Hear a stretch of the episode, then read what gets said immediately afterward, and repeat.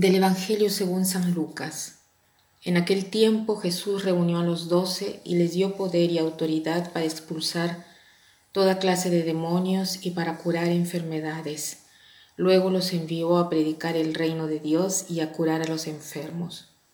Hoy celebramos la fiesta de San Padre Pío.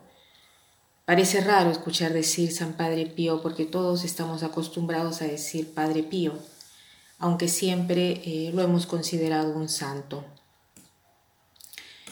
Y este Evangelio, el Evangelio de hoy, es apropiado porque Jesús convoca a los doce y les da poder y autoridad contra el demonio y eh, para curar las enfermedades.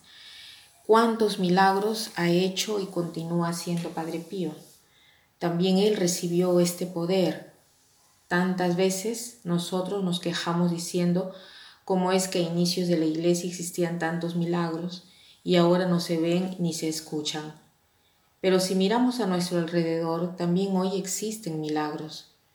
También hoy eh, se curan de las enfermedades, también hoy se encuentra la paz en el confesionario, la paz que te da el saber que eres perdonado por Dios. Es hermoso.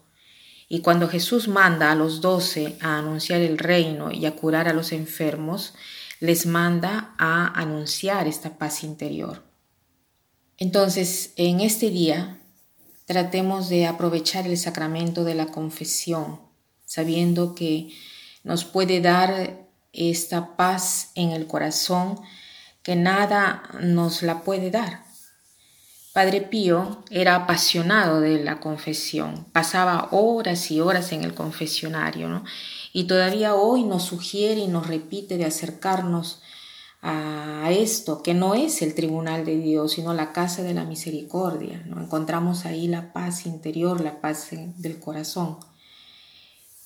Quisiera contar tantas cosas de Padre Pío porque se escucha tanto, pero cuando uno ha tenido una experiencia personal de la intervención de Padre Pío en la propia vida, es diverso porque es una experiencia personal, ¿no? Les voy a contar eh, lo que sucedió a la comunidad de las apóstoles de la vida interior. La comunidad vive de la providencia, de lo que la gente ofrece. Y hace algunos años tenían necesidad de una nueva casa porque eran 10 en un departamento de 100 metros cuadrados.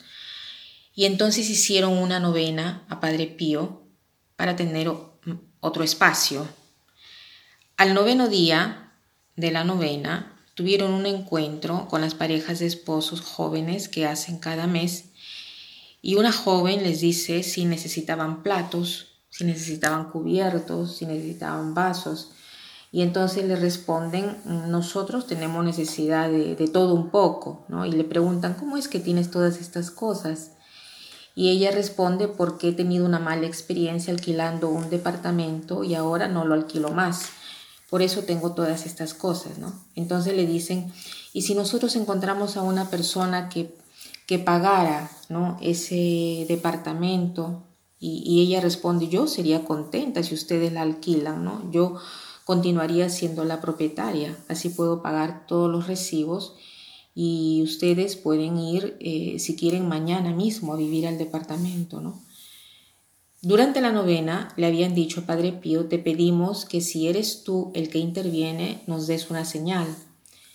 Y cuando fueron a vivir en la casa, la primera cosa que ven es un aviso con la imagen de Padre Pío celebrando la misa y eh, donde estaban haciendo una invitación a un peregrinaje a San Giovanni Rotondo, que es el pueblo de donde era Padre Pío.